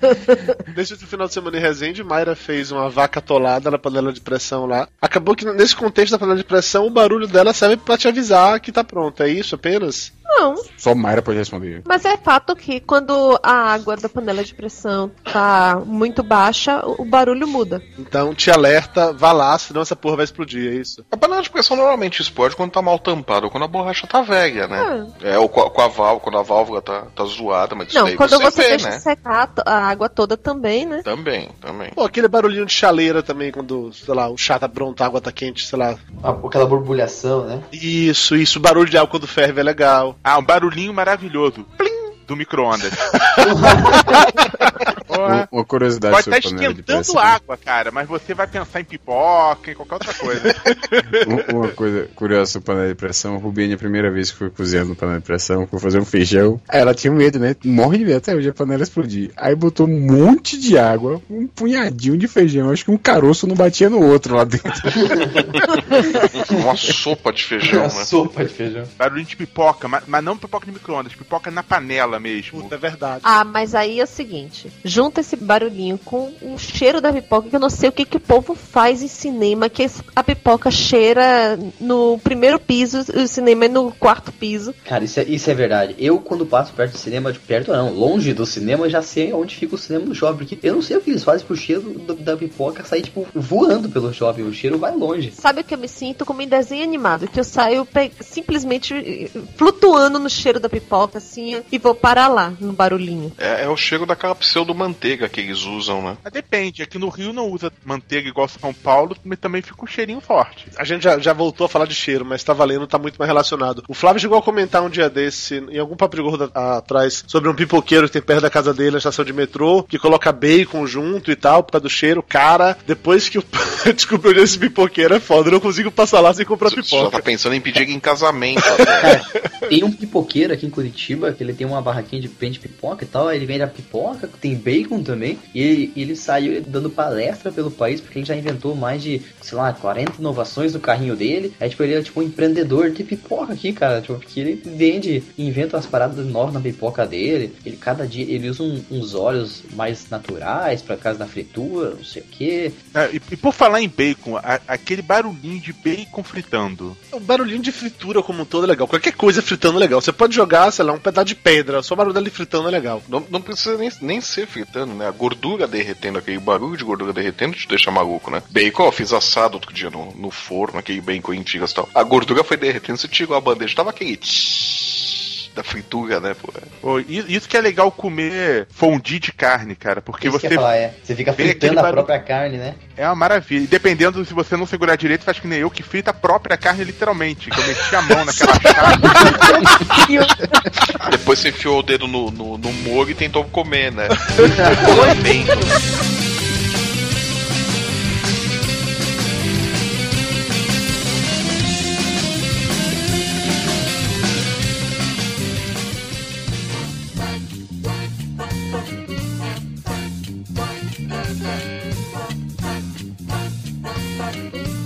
Vamos falar um pouco sobre a visão agora. Opa, eu vou começar. o Lucas perguntou mais cedo como é que as pessoas comem com os olhos. Não rola, mas a gente há de convir que um prato bonito abre realmente o apetite. Eu lembro muito de meu pai criticando as saladas que tinham lá em casa. A salada é muito feia, não dá nem vontade de comer, faltou não sei, faltou uma cor, faltou não sei o que, faltou não sei o que. Um prato quando é bonito, quando é bem apresentado, eu não vou te dizer que é mais gostoso, mas você fica mais disposto a comê-lo. Eu tenho uma amiga que ela vai no restaurante, ela, tipo, quando tem muitas opções assim no cardápio, ela pega e escolhe os que estão mais bonitos pela foto. Falei assim, tá, é uma, uma alternativa interessante, embora só seja uma foto. Não é uma alternativa interessante, porque foto de cardápio é a coisa mais mentirosa que tem. Sim! Vídeo Já diriam é, os publicitários, que tem mockup pra tudo, né? Qualquer fast food que você vai, a foto que aparece não é da comida de verdade. Nunca se iluda quanto a isso. Não é nem comida, né, a foto. Tem um site, eu acho exatamente o, um site chamado Coma com os Olhos, que ele faz isso. Ele coloca a foto de um sanduíche mostrando a, a foto publicitária dele e coloca a foto do sanduíche mesmo que o cara comprou. É uma parada muito bizarra, assim. Mas então, vocês veem isso, assim, de que o prato bonito te dá mais vontade de comer? A apresentação é tudo, Claro. né, cara? Tanto Claro. que nesses reality shows de cozinheiro, etc., uma parte fundamental é a apresentação. A apresentação é tudo, né, cara? Um prato com uma apresentação bonita. O meu irmão, ele deixa de comer certas coisas pela aparência. Ele não Eu também. come. Mas vocês também deixam de comer coisas pela aparência? Só você que não, cara. Só eu que não? Não, Mayra comentou mais cedo sobre o negócio da, man da maniçoba que parece cocô de vaca. Assim, ok, ela tem um, aspecto meio nojento, mas foda-se, é muito gostoso. É, É. a Mayra não adianta. liga pra aparência em relacionamentos amorosos, mas Exatamente. Exatamente. Eu Ó, dou aqui- sorte. Mas assim, se eu chegar num, num lugar, até pra escolher pão na padaria, se não tiver bonito, você não compra. É, Você chega Ah, você lá fica escolhendo na. cor de pão também, Mayra? Claro! Meu Deus. Não, e pior de tudo, que eu tenho que comprar os branquinhos pra Dudu e os moreninhos pra mim. Dudu, Dudu é racista em relação ao pão. É. Eu gosto de pão clarinho. Eu também, eu também gosto de pão branquinho. Se você chega naquela parada de ônibus, que você sabe que não vai encontrar nada de gostoso, como é que você faz pra poder escolher o salgado que tá ali há, du- há duas semanas? O menos verde. boni- É, O menos exatamente. verde, exato. O que tá mais ou menos, não vou dizer bonito, mas. Pede o kibe. É, não, senhora, isso não é um kibe não, isso é um ovo. Ô, moça, eu tô- Mas é uma coisa engraçada que a gente valoriza tanto essa questão da visão. Aqui nesse site muito legal que eu encontrei, o link tá aí pra vocês verem, tá falando de uma experiência, exatamente um restaurante em que as pessoas são vendadas pra poder comer sem estar vendo o que tá comendo. Não, não sabem nem o que que tá no prato. Site muito legal chamado Papo de Gordo, né, Lúcio? Exatamente. Eu já ouvi falar, dizem que é bom. O que? O site ou a experiência de comer vendado? O site. É, eu conheço já, eu já li uma notícia de um restaurante, acho que era na Inglaterra, que ele é servido por pessoas cegas, né? No caso, os- todos os garçons são cegos, e as pessoas entram lá, o ambiente é totalmente escuro. Eles guiam você até a mesa, te colocam na mesa, trazem a comida, eles, lógico, você sabe o que quer, o que você pediu, mas a, toda a experiência é só usando o paladar, e o olfato, no caso, e um pouco da audição, né? Que está relacionado com a comida. Porque, a, a- como a gente discutiu hoje, a maior parte da audição está relacionada com o preparo da comida, não com a comida. Agora, agora o momento, o momento espírito de porco em relação a esse restaurante, né? O cliente falando pro garçom: Não, você trocou esse prato, não é meu, é dele. Aí o cara fala assim, não, não. Porra, seu monstro! Aí o cara fala assim, não, não, não, esse aqui é o prato quadrado, esse é o meu, veio da cozinha dele certinho. Daí o cara, com certeza eles devem ter uma coisa pelo tato pra diferenciar esse tipo de coisa. Mas eu tenho vontade de passar por essa experiência de, de ir num restaurante desse que é tudo no escuro, pra você não ver a comida. Eu tenho vontade de passar por uma parada dessa. A comida pra mim, assim, é uma, uma coisa muito importante, assim. Por exemplo, a maioria dos meus amigos, eles, eles almoçam sempre no restaurante universitário. Aqui o restaurante universitário custa R$1,30 pra você almoçar. Nossa, deve ser super gostosa a comida. Então, cara, não é ruim. O pessoal diz que não é ruim, mas eu não gosto do cheiro. Eu não consigo sentir o cheiro, não, não suporto o cheiro da, da comida lá e não, não quero comer lá. Daí meus amigos começam, ah, você é fresco, não sei o que. Cara, talvez eu realmente seja muito fresco pra comida, mas eu vou lá e pego o meu dinheiro que eu ganhei no, no estágio e, e gasto um pouco mais pra comer em outros lugares, perto da, da universidade. Porque eu realmente me, me importo, assim, acho que já que eu não posso cair no ver galeria de arte, ficar olhando a paisagem, esse tipo de coisa, o que resta é o, o paladar, sabe? Então, uma viagem, por exemplo, pra mim, uma viagem pra mim basicamente é uma, uma viagem gastronômica. Gastronômica. Mas isso, isso é uma parada legal. Isso, isso é só um incentivo para o Lucas não comer no restaurante universitário. A Universidade Federal da Bahia também tinha um restaurante universitário. Fechou por causa de uma infestação de salmonela. Sabe, febre tifoide? Que legal! Fechou. Então, o- existe uma coisa chamada portador assintomático. No caso, era o cozinheiro. Fato verídico, não é piada. No meu campo. Entupiram os hospitais, velho. O campus inteiro foi pra lá no hospital. No meu campus a gente brinca muito que um dia teve estrogonofe e foi o dia que sumiu todos os cachorros da Federal, né? ah, estão fazendo isso que não sei o que, estrogonofe. Daí meu amigo chegou assim, todo mundo já tava sabendo dessa história. Ele chegou assim pro meu cão guia, que é o time, e falou assim: toma cuidado com esse teu rabo aí, time. Daqui a pouco vai virar filé mignon lá, os caras vão anunciar no cardápio.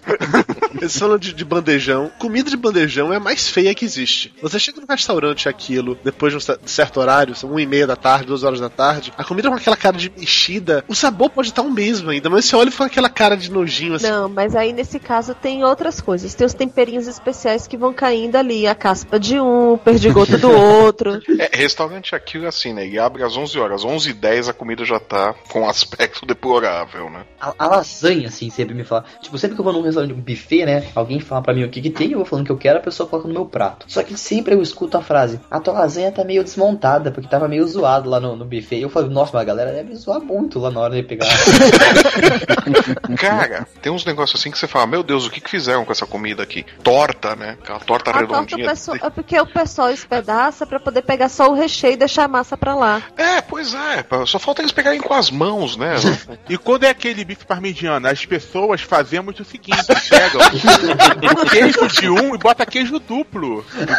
ah, sim, isso. Isso, isso eu já vi muito também. Que feio, Lúcio.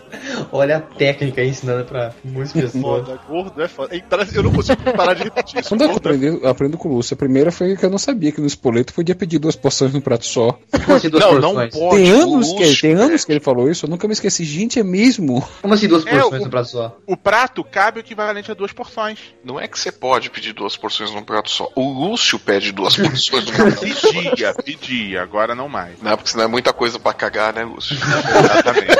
Você tem que calcular bem a distância do banheiro. É, começa a usar a fralda geriátrica, pô. Gente, vamos lá, só pra matar esse assunto da visão. Digam aí um prato que é muito bonito, mas que o sabor é horrível. Maçã do amor. Maçã do amor, o sabor não é horrível. Não gosto de maçã do amor, não gosto de maçã do amor. Ok, eu posso não gostar, mas o sabor não é horrível. Sei lá, Mas é, é lindo. coisa bonita, sabor horrível. Um giló bem arrumado, penteado pra dentro. o giló bem Pô, pronto. cara, realmente, uma comida bonita que o gosto seja horrível é difícil achar, Dudu. Porra, não é não, cara. Tem um monte de salada aqui, fica toda bonitona e o sabor é uma merda. salada não é comida, salada é salada. Adoro salada. Cara, Não, se salada fosse bom, teria rodízio, né? Alguém deve pedir que esse programa. A clássica piada.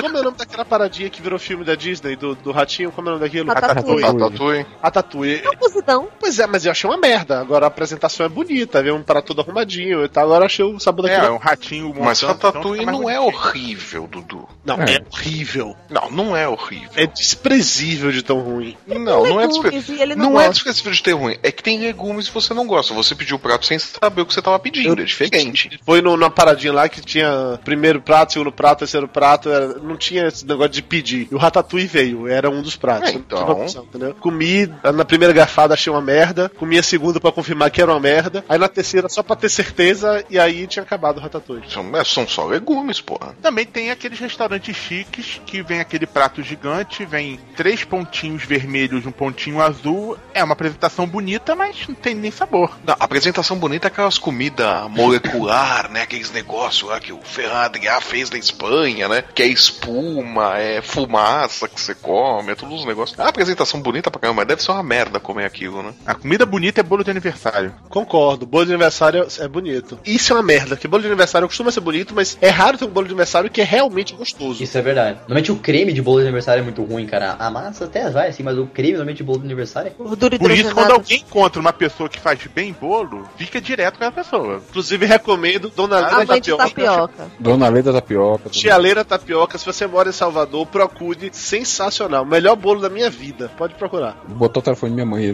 No post.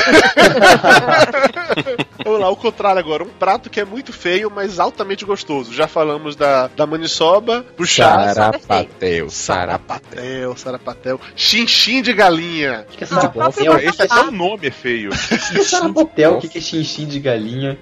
Xixi de galinha não é feio, não. Xixi de bofe é mais feio. Você anda, você anda- você anda comendo uns bofe por aí, tapioca? Significa. Eu adoro. Xixinha prateada, Adoro. xixi do Explica bofe. pro povo o que, que é, gente. Sarapatel. de bofe. Tapioca, Primeiro, explica pro povo o que, que é bofe. É, intestino grosso. É. Não, o bofe do boi é o pulmão do boi. Aí você compra o bofe, que é o pulmão, porque fica, cheio, fica feio de falar pulmão, né? Eu vou comer pulmão, não vou comer bofe. Então, você pega o pulmão do boi, você moe no moedor de carne, aí e é difícil de moer porque ele é meio borrachudo, aí vai, você vai moendo, moendo até ficar bem moidinho. Aí depois você passa ele no dendê, tempera com camarão, acho, camarão seco, é uma maravilha. Depois é só tem, só tem dois acompanhamentos pra ele, farinha e pimenta, acabou. É, O, o pulmão de qualquer bicho, uma vez eu participei de uma aula de anatomia no colégio ainda, e daí o professor mandou, coloca uma luva aí, Lucas, pra você pegar os órgãos na mão. Eu peguei o, o rim assim, todo mundo fala que parece um feijão, né? Parece mesmo, eu achei que parecia. Mas o, o pulmão, cara, pra mim parecia tipo um, um grande bife, cara. O pulmão pra mim era um bifão, assim, tipo. Aí no dia eu não conseguia comer mais nada em casa, porque eu, se eu mordia a carne, eu ficava imaginando que era pulmão, cara. E eu me sentia desconfortável. No dia seguinte eu voltei a comer carne. Demorou um dia o seu trauma. Muito bem, Lucas. Parabéns.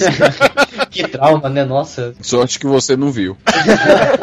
Por que a aparência é tão feia assim? É muito feinho. Primeiro, ele não parece carne. Ele, ao toque, ao tato, ele parece carne. Você palpa, Ele é uma parece. carne macia. Uma É carne macio, macia. Mas ele é rosa, ele é uma cor diferente. Uma parece Eu acho, e eu acho que lá era daqueles de fumante, sabe? Devia ser mais feio ainda. É, o fumante é todo de pontinho. Tá, e tapioca, vamos lá. O xixim de galinha. Descreva o que é xixim de galinha. O xixi de galinha é o mesmo preparo na hora de fazer o xixi de bofe, só que não tem aquela questão de moer. Você corta a galinha em pedaços, não sei como é que chama, aqui, não é desossar não, mas é em peda- com osso mesmo. Você corta em pedaços como se fosse fazer um galinha A cozida. passarinho? É mais ou menos. É que fica os pedaços pequenos, eu acho que é tipo a passarinho mesmo. E você também frita com dendê, e com os temperos todos da culinária africana, né? Com camarão seco e tudo mais, e fica uma maravilha. Com caruru, então, hum, hum, hum. Pois é, caruru e vatapá tem um aspecto feio. O vatapá nem tanto. O vatapá é aquele canjicão, só que é salgado, né? E o caruru, sim, parece que aquilo já foi comido e foi devolvido. Né? aquele negócio cheio de bolinha, né? É. Mas toda vez que você pega assim, é visguento, vem aquele visgo assim na colher. Deus é mais, alguém já comeu isso aqui e botou de volta.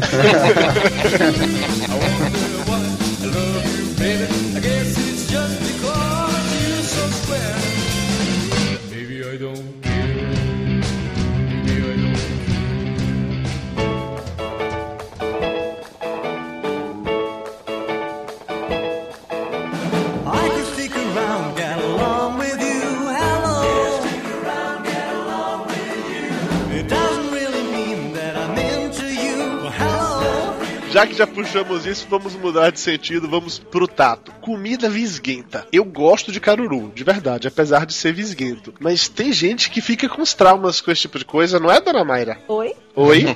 Ela estava Você tá conversando no MSN com outra pessoa. Não, eu não entendi. Você tem trauma com comida visguenta? Não. Não, você come jaca? Não por causa do cheiro. Independente do gênero, jaca macho, jaca gay, você come? não, mas o Lúcio.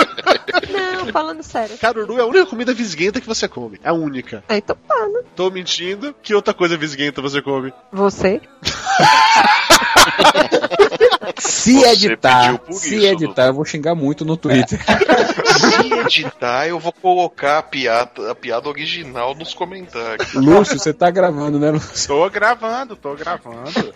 Ô, Dudu, tu levantou a bola bonito pra ela cortar, cara. É, essa, essa eu mereci. Tudo bem, vamos lá. Tem gente que tem nojinho com comida visguenta. Como eu cresci na Bahia comendo caruru, então não existe esse tipo de, de trauma pra mim. Lúcio, você que não come nem sequer feijão, você tem problema com comida visguenta? Não, cara, eu não como feijão porque eu não gosto, para de implicar. Eu não sei se a questão é ser visguenta, mas, por exemplo, aquelas coisas que suja muito a mão, a boca, enfim. É desagradável. Por exemplo, você se lambuzar todo de manga, se lambuzar todo das coisas assim. Então você não come cachorro quente. Pois é, não é, não é agradável você ficar com molho de cachorro quente entrando pelo seu nariz e descendo pelo queixo, né? Eu queria tomar, eu queria tomar esse espaço aqui do, do Papo de Gordo pra falar uma, uma indignação, assim, que eu tenho com as pessoas, assim, que eu descobri que fazem uma certa heresia com o cachorro quente. Eu descobri que tem gente nesse mundo que coloca purê no cachorro quente. É, os paulistas fazem isso. Paulista Não, não, não. faz. Por favor, né? Por favor, eu acho que se você tá ouvindo esse programa e você coloca purê no cachorro quente, você não é meu amigo. Agora, agora vem a pergunta de um milhão de dólares. Você já comeu cachorro quente com purê? Já, é uma merda. Mas eu, me diga uma coisa, mas o purê comeu tinha aonde? noz moscada? O purê tinha noz moscada, o purê tinha, tinha batata palha junto. Cara, cara, que absurdo, cara. É um absurdo colocar. Ah, uma curiosidade, só momento cultural do Lucas, né? Em Curitiba a gente não, não chama salsicha de salsicha. Chama de quê? Em Curitiba você, você tem que chegar aqui e você tem que pedir vina. Se você não pedir por vina, ninguém sabe do que você tá falando. Nos cardápios, cachorro quente tá escrito com vina. E tem uma explicação interessante pra isso. Na Alemanha existem muitos tipos de salsicha, mas duas em particular, que é a salsicha de Frankfurt e a salsicha de Viena. Viena, em alemão, você se fala Wien, e quando os alemães vieram pro Brasil, eles chamavam a salsicha de Wien, mas Wien, Vina, acabou abrasileirando pra parada. Então, o tipo de salsicha que a gente come no cachorro quente é um tipo de salsicha que veio da Alemanha, é salsichas de Viena. Por isso que a gente chama de Vina em Curitiba. Mas não sei porque pegou só aqui, mas aqui se você tem, vai pedir um cachorro quente, pede por eu quero uma vina, duas vinas. E sem purê de batata. Sei, não, com certeza. Com certeza. É, purê de batata é uma parada que também tá muito relacionada com tato pra mim, assim. Porque o purê, quando ele tá muito líquido, muito melecado, assim, sei lá, não acho que dá a mesma onda. Ele tem que estar naquela consistência É, certa. tem certas comidas que tem uma. O, o gosto vai estar igual, mas importa muito a consistência que ela tá também. Por exemplo, o brigadeiro de colher que você vai comer, ele não pode estar tão molão assim. Então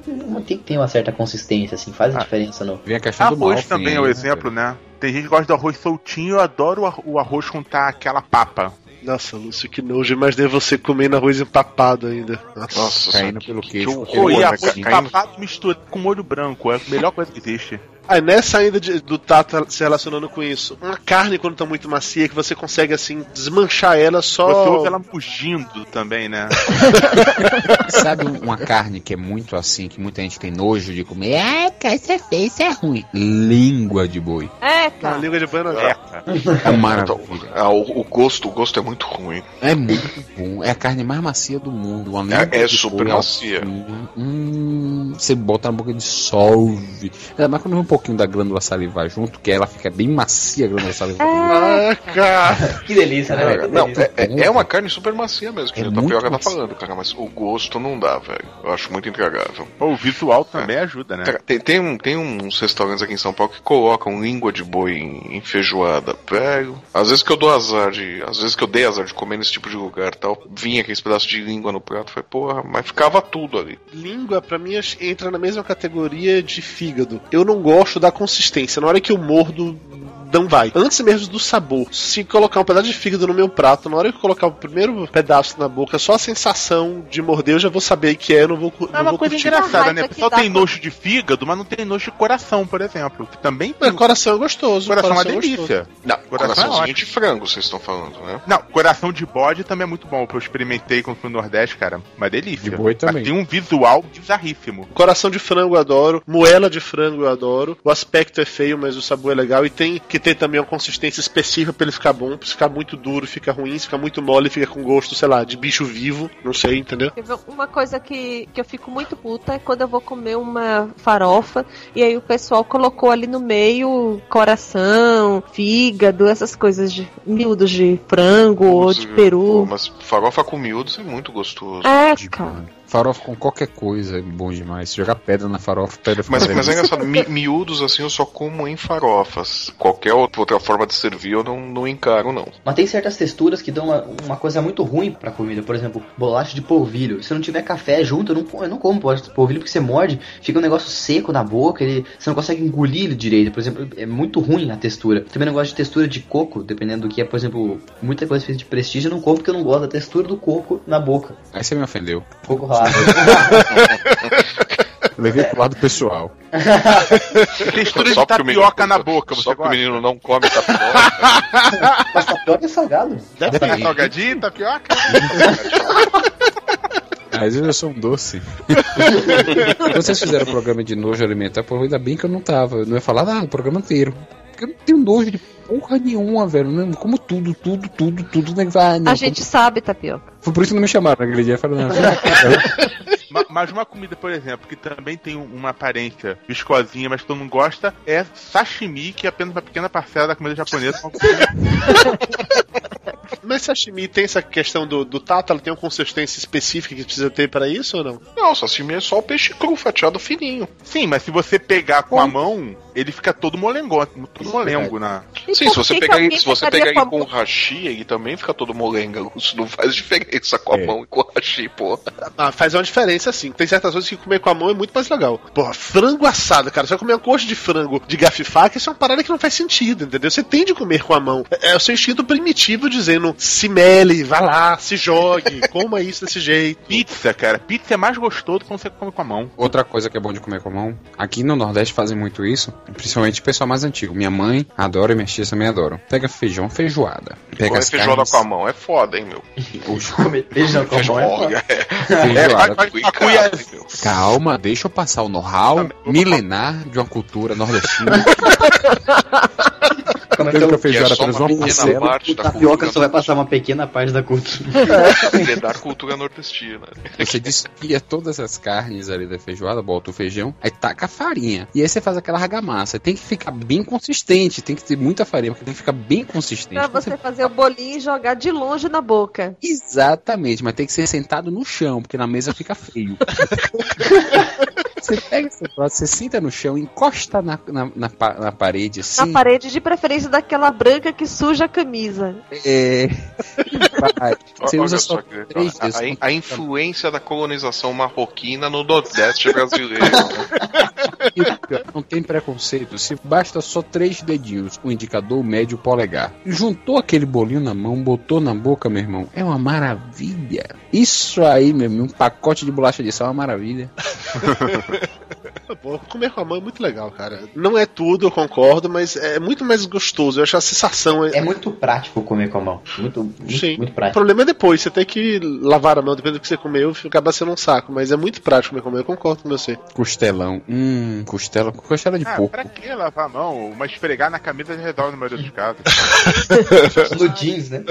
Pô, Ou por exemplo, comer no fast food, você tem que comer com a mão. Comer hambúrguer de garfo e faca às vezes é necessário, dependendo do tamanho do hambúrguer. É, só se o hambúrguer for muito mas, você, mas parece que você tem a obrigação de comer com a mão, mesmo aquele hambúrguer gigante, sabe? Batata frita com a mão é uma delícia, principalmente se você misturar no molhinho. O cachorro quente, a história do cachorro quente é uma coisa engraçada, por causa que nos Estados Unidos, é, quando eles começaram, eles estavam vendendo só salsicha, no Uhum. caso, pura. E daí o que acontecia? Era muito quente para as pessoas pegarem a salsicha na mão. Os- um dos caras começou a dar uma luva. Tá muito quente pra pegar a salsicha na mão, é.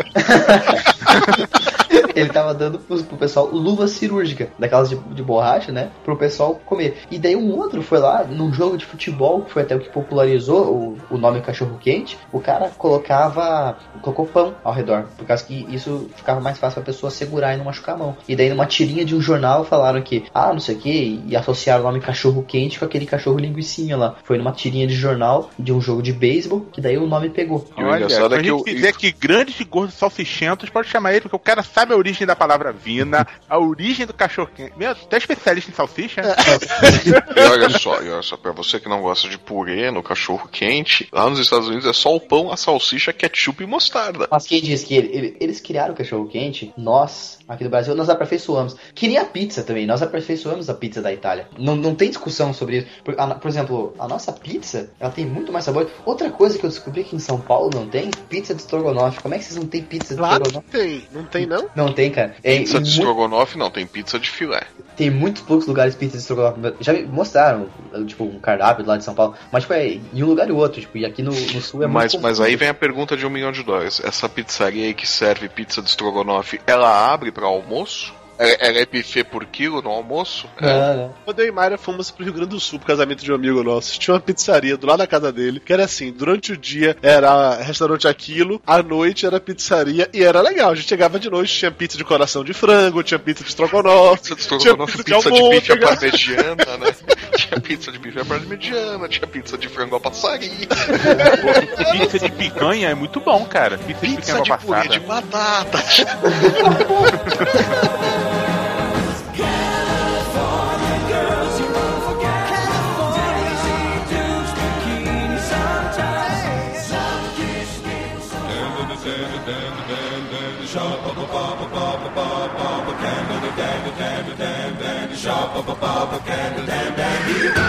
Vamos agora falar sobre o paladar. O paladar ele varia de pessoa pra pessoa. Vocês ficam me sacaneando porque eu vou tomar café e eu coloco 50 gotas de adoçante, mas é porque eu gosto do meu café realmente muito doce. Não, não, você não gosta do seu café Não, muito não, doce. não. Você Você gosta, você doce um gosta, pouquinho de café. não, você gosta você de café no seu adoçante. É tipo, Isso. Tapioca, por favor, explica para esse cidadão que 50 gotas de adoçante é uma estupidez. Rapaz, 10 gotas de adoçante pra mim já é muito. 50 gotas eu acho que é incompatível com a vida, Dudu. Você vai morrer. Explica pra ele que aspartame faz mal. Vai mal. Ah, tá, vai dar câncer. Voltamos pros anos 80, tudo dá câncer agora, é isso? Não, não, mas ainda dá. Qualquer coisa dá câncer, cara. Acho que viver dá câncer, mas isso era meio óbvio. Mas, mas não é- vamos Rapaz. concluir um dia isso. Eu podia até ter esquecido, mas hoje, como já passou, já posso falar sem medo, já, pode, já virou coisa engraçada. Minha irmã teve câncer de mama com 37 anos. Ninguém na família tem, ela amamentou dois filhos. Ela é totalmente fora da realidade. Ela tem câncer de mama. E teve. Então, eu acho, eu acredito, tem muita coisa aí que causa câncer que a gente não sabe ou não quer saber. Pergunta pra ela se ela colocava 50 gotas de adoçante no café. Se for, eu paro hoje. Vou perguntar, vou perguntar. Não, mas ó, assim como tem essa parada de muito doce, tem muito salgado também. Eu gosto de, co- de comidas com sal. O Flávio falou que ele se acostumou a comer quase sem sal nenhum, né, Flávio? sim. Dudu, você é ferense, mas foi criado em Amargosa. Não, você é Você gordo. é É a aberração. Caraca, aqui em Amargosa, não, mas é assim, aqui em Amargosa tudo só é bom se é muito gordo, muito salgado, ou muito doce, ou tudo ao mesmo tempo. Tem que ser tudo no exagero. Sabe carne de sertão? Jabá? Faz churrasco de jabá aqui. E eu não sei se é costume fazer isso em outros lugares do Brasil, mas faz churrasco Não, de jabá. eu acredito que não. É extremamente salgado. É falando, é bom que é crocante. Claro, com essa capa de sal, não tem Acho que a coisa mais salgada assim, que eu já comi é bacalhau, né? Quando eles preparam o bacalhau, eu não gosto muito do sabor. De... Eu gosto de bolinho de bacalhau, mas o bacalhau só o peixe mesmo, eu acho ruim, porque é só sal. Não, E quando a comida tá muito salgada, salgada, você praticamente não sente mais o sabor da comida, só sente o sabor do sal. Mas se o sabor do sal é legal, o que é que tem? Então come Mas sal. não- então mas é você só- então come pega sal, sal, come vira na comida. língua e pronto. Enche- Fica lá enche por a É, quem sal. é que nunca fez isso? Tá no- num restaurante, numa comida chegar, coloca uma pitada de sal na mão e joga na boca. Quem nunca fez isso? Eu. Eu faço Eu- isso com tequila só. Cara, Eu só sal. fiz isso quando tava com pressão baixa. Dudu, Pronto. compra uma pedra de sal e fica lambendo ela. Eu dei um Ah, boi isso é gostoso. Tem, tem aquele biscoitinho Stix da, da Alma Shift, que é aquele palitinho. Ele vem com uns, umas pedrinhas de sal pretas. É legal ficar só lambendo ali o salzinho. Isso até que é gostoso. Mas. É, o cara adora lamber o bastão ali. Pior de tudo, não sei nem se eu lambeu o bastão, mas se deliciar com salzinho. Que nojo. Agora eu senti nojo. O bastão não tava limpo. Finalmente, hein? Realmente eu senti nojo no programa. Nessa ida de, de sabores extremos, tem o lance da pimenta, por exemplo. Eu, Mayra e Tapioca, como bons baianos, comemos pimenta. Mayra come até menos, eu admito, mas eu sei que eu e Tapioca comemos muita pimenta. E a galera às vezes fica, fica num, num medo, numa coisa, ai meu Deus. É, isso é interessante, porque o que é muito apimentado pra eles. Dia desse eu fui almoçar com o pessoal do trabalho e a galera assim, ai, não, cuidado, porque isso aqui tem muita pimenta, que é restaurante mexicano e tal. Cara, experimentei e falei, sério? Isso tem muita pimenta? É, a maioria das coisas que eles dizem que é muito apimentado. Por exemplo, esse dia eu fui no Outback, aí eu te pediu lá um, um frango, uma asinha de frango apimentada, que é uma delícia, assim, asinha. E daí o cara falou assim, a mulher falou assim, ah, tem sem pimenta, levemente picante e bem picante. Eu falei, ah, manda bem picante. Ela falou assim, ah, tem certeza, não sei o que, é muito forte. Eu falei, ah, não, pode mandar. E nem era tanto assim, sabe? Eu acho que essa, essa questão da, do quão forte é, é muito difícil você conseguir é, realmente dizer pra alguém o quão forte é aquilo lá, porque varia muito de cultura pra cultura. Eu É, tô varia de cultura e varia de outras coisas, né? Eu não como pimenta porque se eu comer menstruo. Gente, alguém me poupa disso, por favor. Fica uma couve-flor, né, Lúcio? Cara, é assustador. Eu imagino, deve ser mesmo. Eu não quero visualizar, não. Por favor, faz assim. ele parar. Agora, Dudu, eu, eu descobri que a gente não come pimenta. Quando eu fui, minha irmã morava no México, que eu fui pra lá, eles comem pimenta. Restaurante mexicano aqui no Brasil pega leve. Eu acho que eles adaptam assim ao paladar de cada um. Pô, vamos pegar leve, porque não dá pra fazer a, a mesma comida que a gente faz no México. A mesma coisa o La Cantuta, que é um, um, barzinho que tem lá em Salvador, que vende saltenha. Saltenha boliviana e é bem apimentada. E ela é bem apimentada mesmo. E o próprio dono do restaurante fala: não, isso não é apimentado. Pimentado é que a gente faz na Bolívia. Essa aqui a gente pega leve, porque é pra baiano. Imagine como é a original. No México, a gente foi lá, tinha Paulista, então vem sem, sem, sem pimenta, né? Eventualmente bota um gengibrezinho pra enganar, né? Lá no México tinha um, um molho de pimenta, né? Que a gente pediu uns, uns tacos lá, eu- a gente perguntou qual era a pimenta que era forte. Tinha vários molhos. Ele não é essa daqui que é a forte, é habaneiro. Olha o nome da bicha, né? Você come Puta, velho, habanero faz fogo no chão, pô. É, rapaz, que negócio foi aquele? E tava no o olhinho e tinha um pozinho embaixo. A gente pegou só o olhinho de leve. Aí o, o, marido de minha prima, a gente comendo, pô, tá fraco, isso aqui tá fraco. Aí, Pô, será que tem que misturar esse pozinho? Na hora que misturou, que o pozinho entrou em suspensão. Meu irmão, a gente entrou junto em suspensão. Eu só vi ele tossir e falar, é o pozinho, é o pozinho, é o pozinho. Uma vez eu tava num restaurante mexicano com um colega meu, assim, e essa coisa de decorar prato, assim, pra mim me incomoda muito, sabe? Colocar alfacezinha no canto do prato que você não pode mexer com o garfo, assim. Porque eu vou comendo, eu vou tateando com o garfo, com a faca, né? E vendo onde que tá cada coisa e vou pegando, né? Aí quando tem essas coisas de enfeite me atrapalha muito. Uma vez a gente tava comendo o resto de um nachos que vem, ó, tinha lá os Doritos, os chips, não sei como que é o nome mexicano pra isso, mas As tortilhas. as tortilhas, isso, as tortilhas de milho, que não era Doritos, era feito da casa. E aí tinha um um creme, assim, que era um cheddar com uma, com uma carne moída junto, assim, bem gostosa. E comendo, acabou o- as tortilhas e a gente começou a comer com, com colher, né? Aí, cara, eu peguei um negócio assim, meio grande, comecei a mastigar, assim. Nossa, parece um pimentão. O, o legume mesmo, né? Aí eu comecei a morder. Cara, começou a me arder, arder. Era uma pimenta decorativa do prato gigante. E eu tava comendo. E os sacanas dos seus amigos, E o ninguém teu falou, amigo, né? teus amigos deixando, né? Não, come aí, come aí. Não, não, ninguém falou nada, cara. E daí eu comecei a. Puta merda. Aí começou assim, aí meu amigo começou a dar risada, né? Risada, risada, ri, ri. Aí eu fui lá e peguei o primeiro copo que tava na minha frente, virei um copo de morrito, mas um pouco, depois começou a piorar, piorar. Aí eu fui no banheiro, você coloca água na boca, aí você dá uma aliviada rápida, Não, mas gosta. espalha. Você tem que colocar açúcar, porque o açúcar vai tirar o ácido. Eu era O principiante. que eu. O que eu, o que eu Não, você até tem uma boa desculpa porque você não viu, né? Mas a uma vez que eu tava comendo sushi sashimi, que são uma pequena passeada da comida japonesa, que é uma milenar, eu tava experimentando tudo que tinha no prato. Aí eu vi uma bola, uma bolota verde, Ah, peguei como a inteira benta, né? e joguei pra dentro. Ah, isso. Aí Jogou pra dentro, jogar pra dentro foi fácil, né, Lúcio? O difícil foi quando saiu, né? Porra. Pera, fiquei sem poder engravidar durante vários dias.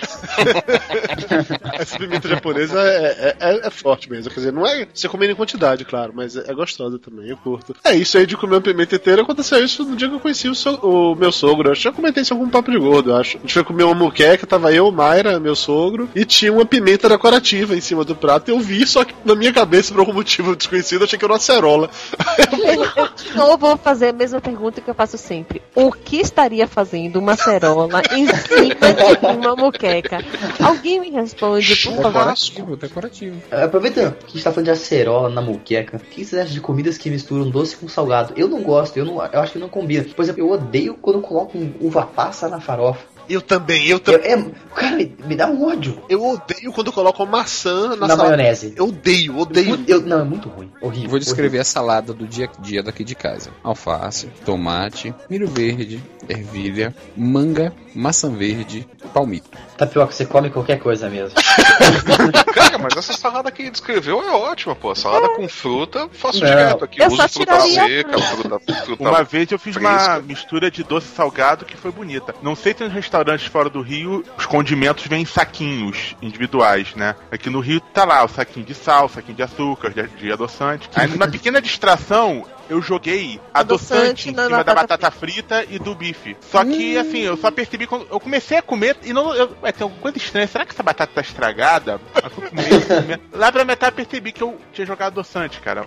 Ô, Lúcio, Horrível. Eu fui uma vez no restaurante Aquilo com Mayra, pedi pra ela pegar sal. Ela veio com sachezinhos, não olhei, confiei que era sal, joguei em cima da batata. Comecei a comer, achei a batata muito doce. Falei, caralho, será que isso aqui é batata doce? Eu peguei errado, vou jogar mais sal. Joguei mais e ela ficava cada vez mais doce. No terceiro sachê de sal, eu percebi que era adoçante. Pô, precisou só de três pra você descobrir. Só. Só de Oxi. três. Agora você imagina É um se essa criatura fosse cega. Tava fudido, Nossa senhora. tava fudido. Nossa senhora, mas ia precisar de uns 10 sachês de adoçante, né? Nossa, tá com o gosto do meu café isso aqui. Mas, mas vocês acham que a vida de cego é fácil? Não é não, cara. De vez em quando você vai comer algumas coisas. Eu não gosto de cortar coisas em público, assim, tipo, eu odeio cortar carne em público, porque se tiver outras coisas no prato, você faz uma. Vai embora, né? Cara, tentem, fecha o olho e tenta cortar um bife do olho fechado. Não, parece foda. que um frango comeu no prato, né? Esmaga pra tudo quanto é lado, né? tudo. Mas daí, esses tempos eu fui comer casquinha de siri. Aí tinha que comer com, garfo, né? Meu amigo disse que no final parecia que eu tinha. Era um crânio esmagado, né? Porque eu fudi tudo o negócio lá, cara. Foi incrível.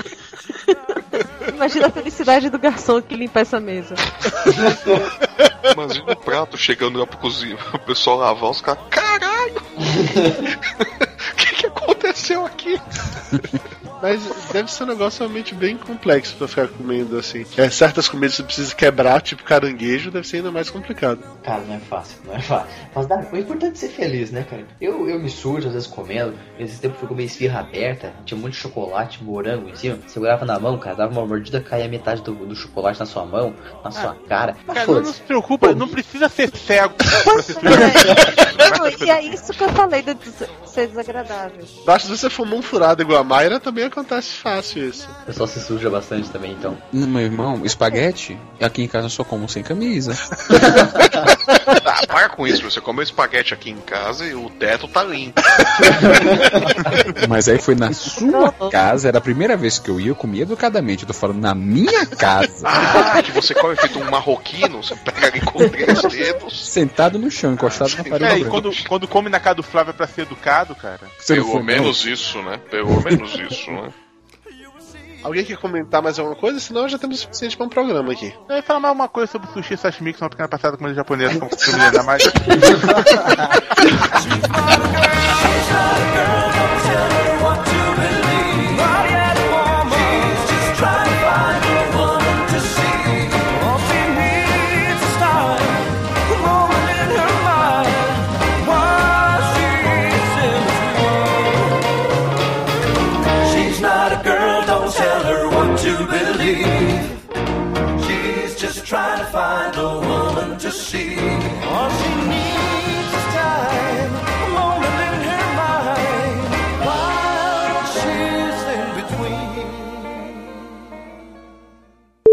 Lucas, deixa eu lhe apresentar as pessoas. Esse que acabou de falar foi o Flávio. Diga oi, Flávio. Oi, Flávio. Oi, Flávio.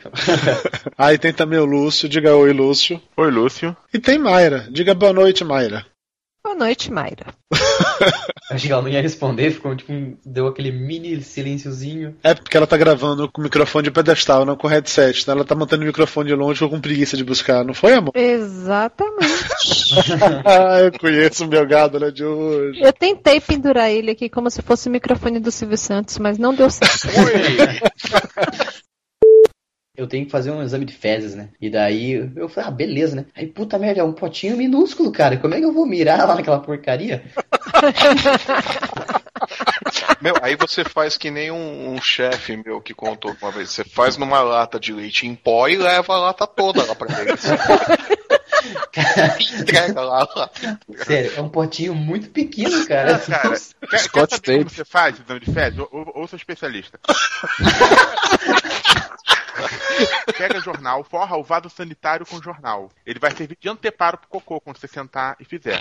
Vai ficar aqui- lá aquele montinho, todo potinho de exame de fezes vem com uma pazinha. Você usa a pazinha e vai jogando lá pra dentro. Cara, mas que Se nojo, você né? acorda de manhã, toma o seu café caprichado, corre pro laboratório, descarrega lá e fala pra recepcionista, ó, tá ali, é só pegar. Quentinho da hora. analisa. É, rapaz, mete scotch tape, gruda o bichinho lá, ó. Encheu, tirou, levou. Por falar nisso, checklist, já falamos de cocô, já falamos de futebol. Falta xixi, pum. Lucas, uma pergunta antes de mais nada, para evitar gafes de nossa parte. Algum termo, alguma expressão que você não gosta, não, Não, não, curte? por isso não tem problema nenhum. Tipo, também outra coisa assim que se vocês forem falar comigo, não precisa ficar se controlando pra falar, tipo, em vez de, ah, você viu, em vez de, em vez de falar, ah, você sentiu. Não, isso foda-se, usa o verbo normal. Eu uso esses verbos mesmo, porque o importante é o, o sentido que eles passam, né? Então, ah, você viu tal coisa na internet aquele dia, eu vou entender que é se eu tive contato com aquilo, sabe? Ficar se policiando com esse tipo de coisa é, é chato. Eu me incomodo com as pessoas que ficam se policiando, sabe? Mas o resto, normal. Mas chamar de ceguinho é sacanagem, tá? Aí é sacanagem. Aí é, Lucas é deficiente visual, alguém puder, pode me dar um update aí? É isso, o Lucas é cego, sim. Cego é pejorativo, Dudu. Não, não é. Aí que tá, não é. Coisas de, de pejorativas, na minha opinião, é só quando eu coloco, foi que nem o, Eduardo- o Dudu falou, colocar no diminutivo. Por quê? Porque diminutivo tem dois possíveis significados. Um que você tá sendo carinhoso com alguém, mas o mais normal é que você tá sendo depreciativo. Mesma coisa que fazer um É, o- é o famoso tu tá de sacanagem, né, velho?